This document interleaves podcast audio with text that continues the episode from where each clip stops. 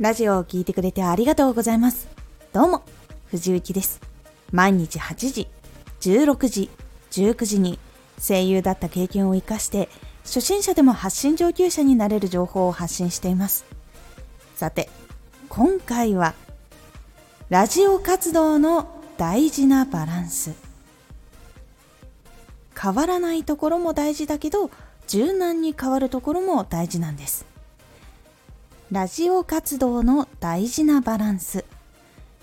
変わらないところでチャンネルの特徴が分かりやすくなって変わることで新しい人や今まで聞いてくれた人にもさらに楽しんでもらえるようになります。ラジオ活動では自分のチャンネルがどんなところかはっきりわかることが大事です。そのチャンネルを表しているところはラジオがかなり大きな比重を占めています。なので自分のチャンネルの軸になる話のラジオはずっと発信していくことが大事になります。話題が積み重なるほどこのラジオではこの話をしているんだと分かりやすくなるので話題の軸はやりたいことがある場合は変えない方がいいですどのように発信していくかというのも大事でここは柔軟に変化させた方がいいことがあります初めての人でも興味を持ちやすいものや多くの人が気になることを発信することも大事です。発信の仕方をかたくなにラジオの軸の話ばかりしていても中級者以上の話ばかりでは新しい人が入りにくくなってしまったりします。もちろん届ける人が中級者以上と決まっている場合は話が別です。チャンネルを多くの人に届けたい場合は今聞いている人も新しく出会う人にも楽しんでもらったり感動してもらうことでラジオを聴き続けたいなと感じてもらうことが大事になってくるんですそのためにはちゃんとチャンネルの軸を守りつつチャンネルのことを届けるために新しい人にも届きやすいことを考えてチャレンジしていく必要があります。なのでバランスとしてはちゃんと自分のチャンネルの軸になるところは変わらずに持ち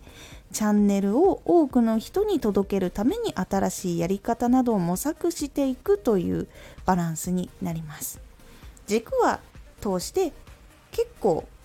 変わらずにここはもう5割6割ぐらい一旦は固めた方がいいですで残りの4割はいろんな実験しながら良かったものを固定にどんどんしていくっていう形が一番いいです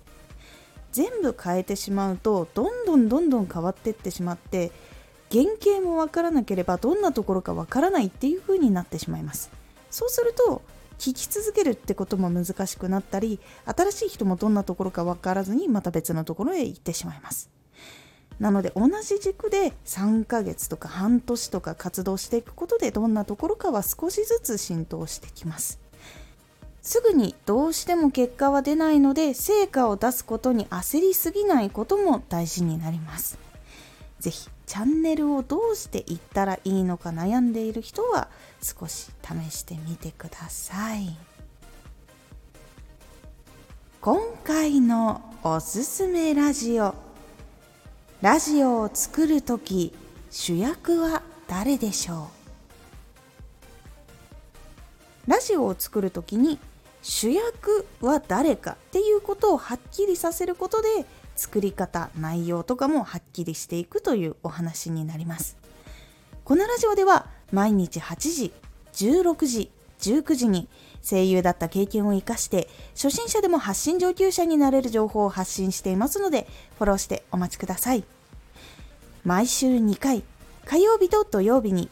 藤雪から本気で発信するあなたに送るマッチョなプレミアムラジオを公開しています。有益な内容をしっかり発信するあなただからこそ収益化してほしい。毎週2回、火曜日と土曜日。ぜひお聴きください。ツイッターもやってます。ツイッターでは活動している中で気がついたことや役に立ったことをお伝えしています。ぜひこちらもチェックしてみてね。コメントやレター、いつもありがとうございます。では、また